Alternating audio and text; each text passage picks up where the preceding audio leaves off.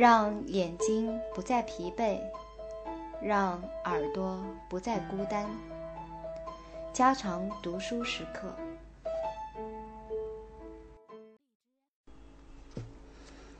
第十七章：另外的道路。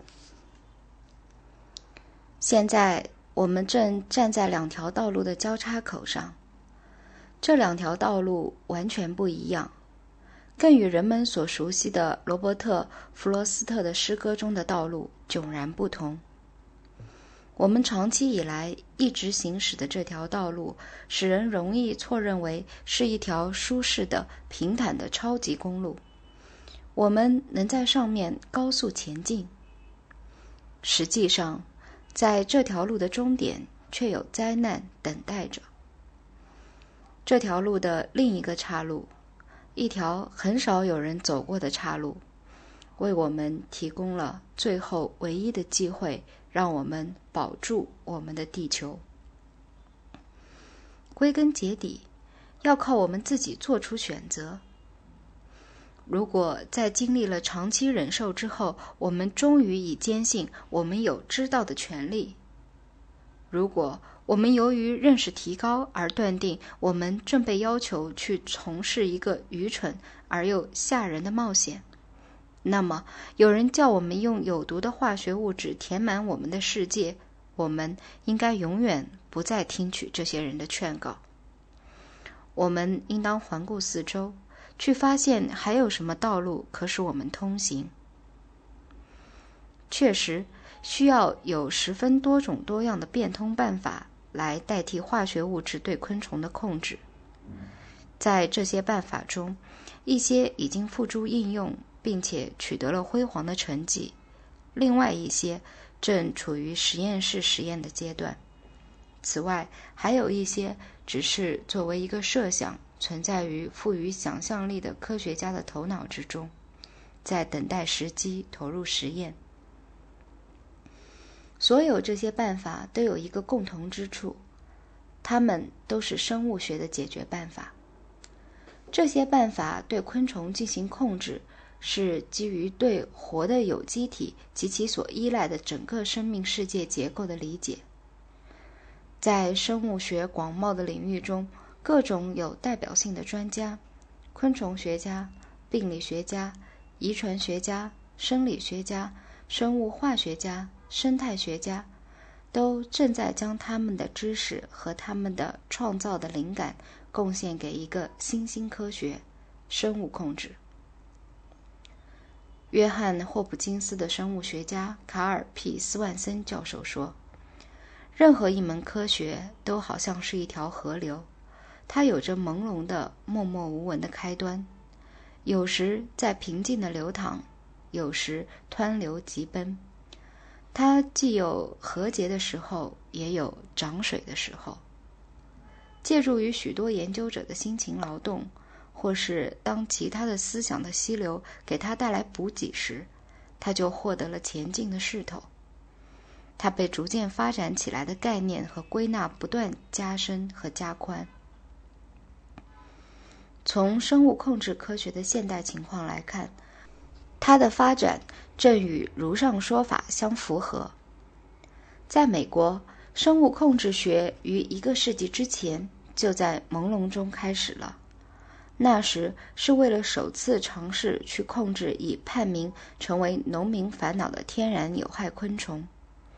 这种努力过去有时进展缓慢，或者完全停顿下来，但它不时的在突出成就的推动之下。得到加速和前进的势头。当从事应用昆虫学工作的人们被二十世纪四十年代的新式杀虫剂的洋洋大观搞得眼花缭乱时，他们就丢弃了一切生物学方法，并把自己的双脚放在了化学控制的踏车上。这时候，生物控制科学的河流就处于干涸的时期。于是，为争取使世界免受昆虫之害的目标就渐渐远去了。现在，当由于漫不经心和随心所欲的使用化学药物，已给我们自己造成了比对昆虫更大的威胁时，生物控制科学的河流，由于得到新思想源泉的接济，才又重新流淌起来。一些最使人着迷的新方法是这样一些方法。他们力求将一种昆虫的力量转用来与昆虫自己作对，利用昆虫生命力的趋向去消灭它自己。这些成就中最令人赞叹的是那种雄性绝育技术。这种技术是由美国农业部昆虫研究所的负责人爱德华·克尼普林博士及其合作者们发明出来的。约在二十五年以前，克尼普林博士由于提出了一种控制昆虫的独特方法，而使他的同事们大吃一惊。他提出一个理论：如果有可能使很大数量的昆虫不育，并把它们释放出去，使这些不育的雄性昆虫在特定情况下去与正常的野生雄性昆虫竞争取胜。那么，通过反复的释放不育雄虫，就可能产生无法孵出的卵，于是这个种群就灭绝了。对这个建议，官僚们无动于衷，科学家们怀疑，但克尼普林博士坚持着，在将此想法付诸实验之前，有待解决的一个主要问题是需要发现一种使昆虫不育的实际可行的办法。从理论上讲，昆虫由于 X 射线照射而可能不育的事实，从1916年就已为人知了。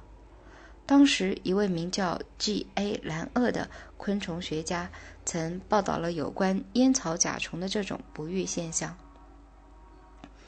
二十年代末，赫曼·穆勒在 X 射线引起昆虫突变方面的开创性工作，打开了一个全新的思想境界。到了本世纪中叶，许多研究人员都报道了至少有十几种昆虫在 X 射线或伽马射线作用下出现不育现象。不过，这些都是室内实验，离实际应用还很遥远。约在1950年，克里普林博士开始做出极大努力，将昆虫的不育性。变成一种武器，来消灭美国南部家畜的主要害虫螺丝鹰。这种鹰将卵产在所有流血受伤动物的外露伤口上。孵出的幼虫是一种寄生虫，靠宿主的肉体为食。一头成熟的小公牛可以因严重感染十天内死去。在美国，因此而损失的牲畜。价值估计每年达四千万美元。估计野生动物的损失是困难的，不过损失肯定也是极大的。德克萨斯州某些区域鹿的稀少，就是由于这种螺丝鹰。这是一种热带或亚热带昆虫，栖息于南美、中美和墨西哥。在美国，它们通常局限在西南部。然而，约在1933年，他们意外地进入了佛罗里达州。那儿的气候允许他们活过冬天和建立种群。他们甚而推进到阿拉巴马州南部和佐治亚州。于是，东南部各州的家畜业很快就受到每年高达两千万美元的损失。有关罗斯鹰的生物学的大量情报资料。已在那几年中被德克萨斯州农业部的科学家们收集起来了。1954年，在佛罗里达岛上进行了一些预备性现场实验之后，克尼普林博士准备去进行更大范围的实验，以验证他的理论。为此，与荷兰政府达成协议。克里普林到了加勒比海的一个与大陆至少相隔五十海里之遥的库拉素岛上。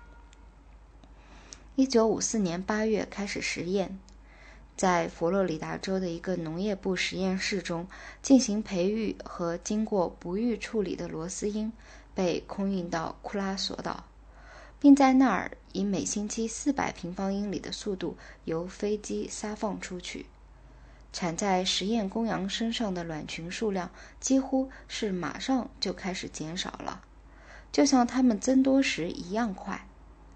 仅仅在这种撒虫行动开始之后的七个星期内，所有产下的卵都变成不育性的了。很快就再也找不到不管是不育的或正常的卵群了。罗斯因确实已从库拉索岛上被根除了。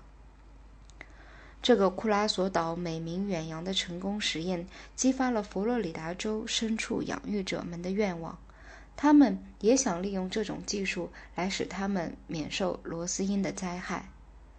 虽然在佛罗里达州困难相对比较大，其面积为小小的库拉索岛的三百倍。一九五七年。美国农业部和佛罗里达州联合为扑灭罗斯因的行动提供了基金。这个计划包括在一个专门建造的苍蝇工厂中每周生产大约五千万个螺丝鹰，包括利用二十架轻型飞机按预定的航线飞行，每天飞五到六个小时，每架飞机带一千个纸盒。每个纸盒里盛放两百到四百个用 X 光照射过的螺丝鹰。一九五七到一九五八年间的冬天很冷，严寒笼罩着佛罗里达州北部。这对开始此项计划是个意想不到的良机，因为此时螺丝鹰的种群减少了，并且局限在一个小区域中。当时曾考虑需用十七个月时间来完成此项计划，要用人工养育三十五亿只螺丝鹰，将不能生育的飞鹰撒遍佛罗里达州及佐治亚和阿拉巴马地区。由螺丝鹰引起的动物伤口传染，最后一次可能是发生在一九五九年一月。在这以后的几个星期中，螺丝鹰中了圈套。其后再没有发现罗斯鹰的踪迹。消灭罗斯鹰的任务已在美国东南部完成了，这是科学创造力价值的光辉明证。另外，还靠着严密的基础研究、毅力和决心。现在，在密西西比设立的一个隔离屏障正在努力阻止罗斯鹰从西南部卷土重来。在西南部。罗斯鹰已被牢固地圈禁起来了，在那儿扑灭罗斯鹰的计划将会是十分艰难的，因为那儿面积辽阔，并且又有从墨西哥重新侵入的可能性。虽然情况如此，但事关重大，并且看来农业部的想法是为了至少将罗斯鹰的数量保持在一个足够低的水平上。打算很快在德克萨斯州和西南部罗斯鹰猖獗的其他地区试行某些计划。征讨罗斯鹰的辉煌胜利，激发起将这种方法应用于其他昆虫的巨大兴趣。当然，并非所有昆虫都是这种技术的合适对象。这种技术在很大程度上要依靠对昆虫生活史的详细细节、种群密度和对放射性的反应的认识。英国人已进行了实验，希望这种方法能用于消灭罗德西亚的翠翠鹰。这种昆虫蔓延了非洲的三分之一的土地，给人类健康带来威胁，并妨碍了在四百五十万平方英里。树木茂密的草地上牲畜的饲料。翠翠鹰的习性很不同于那些螺丝鹰。虽然翠翠鹰能在放射性作用下变得不能生育，但要应用这种方法，还要首先解决一些技术性困难。英国人已就大量的各种昆虫对放射性的感受性进行了实验。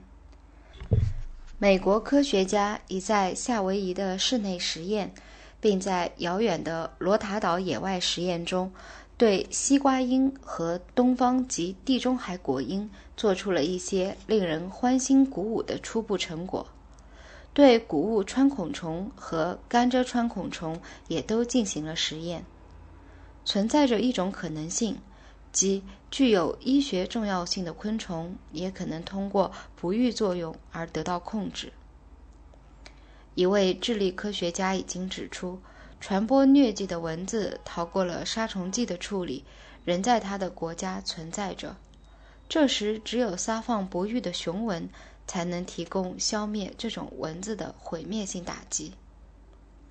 用放射性实现不育的明显困难，已迫使人们去研究一种能达到同样结果的其他较容易的方法。现在已出现了一个对化学不育剂感兴趣的高潮。在佛罗里达州奥兰德的农业部实验室里工作的科学家，现在正采用将化学药物混入食物的方法，在实验室和一些野外实验中使佳音不育。1961年，在佛罗里达的吉斯岛的实验中。佳音的群体仅仅只用了五周时间就被消灭了。虽然从邻近岛屿飞来的佳音后来又在本地再次繁殖起来，但作为一个先导性的实验，这个实验还是成功的。农业部对这种方法的前景的激动是很容易被理解的。如我们所看到的，在第一个地方。佳音现在实际上已变得不受杀虫剂控制了。毫无疑问，需要一种控制昆虫的全新方法。用放射性来制造不育昆虫的问题之一是，这不仅需要人工培养昆虫，而且必须要撒放比野外昆虫数量更多的不育雄虫才行。这一点对螺丝鹰可以做到。因为它实际上并不是一种数量很庞大的昆虫，然而对佳音来说，放出比原有佳音数量的两倍还要多的因子，可能会遭到激烈反对。虽然这一佳音数量的增多仅仅是暂时的。与之相反，一种化学不育剂可以与昆虫饵料混合在一起。再被引进到佳音的自然环境中去，吃了这种药的昆虫就会变得不能生育。最后，这种不育的佳音占了优势，这种昆虫将通过产卵而不再存在。做化学物质不育效果的实验，要比做化学毒性的实验困难得多。要评价一种化学物质，得用三十天。虽然可以同时进行许多实验，在一九五八年四月和一九六一年十二月之间，在奥兰德实验室对几百种化学物质的可能的不育效果进行了筛选。看来农业部很高兴地在这中间发现了少量有苗头的化学物质。现在，农业部的其他实验室也正在继续研究这一问题。进行化学物质消灭马房苍蝇、蚊子、棉籽象鼻虫和各种果蝇的实验，所有这些目前还处于实验阶段。不过，在自从开始研究化学不育剂以来的短短几年中，这一工作已取得了很大进展。在理论上，它具有许多吸引人的特性。克尼普林博士指出，有效的化学。昆虫不育剂可能会很轻易地凌驾于最好的现有杀虫剂之上。谁能想象这一情况？一个有一百万只昆虫的群体，每过一代就增加五倍。如果一种杀虫剂可以杀死每一代昆虫的百分之九十，那么第三代以后还留有十二点五万个昆虫。与之相比，一种引起百分之九十昆虫不育的化学物质，在第三代只可能留下一百二十五个昆虫。这个方法也有一个不利的方面：化学不育剂中也包括了一些极为烈性的化学物质。但幸好，至少在这些早期阶段中，大部分研究化学不育剂的人看来都很留心去发现安全的药物和安全的使用方法。虽然如此，但是到处都听到有人要求从空中喷洒那些导致不育的化学药物，例如要求给被吉普赛蛾幼虫绝咬的叶子去喷上一层这样的药。在没有对这种做法的危险后果预先进行透彻研究，就试图去干这样的事，那是极不负责任的。如果在我们的头脑中不时时记着化学不育剂的潜在危害的话，我们很快就会发现，我们所遇到的困难与烦恼，要比现在杀虫剂所造成的更大更多。家常读书之作，感谢您的收听。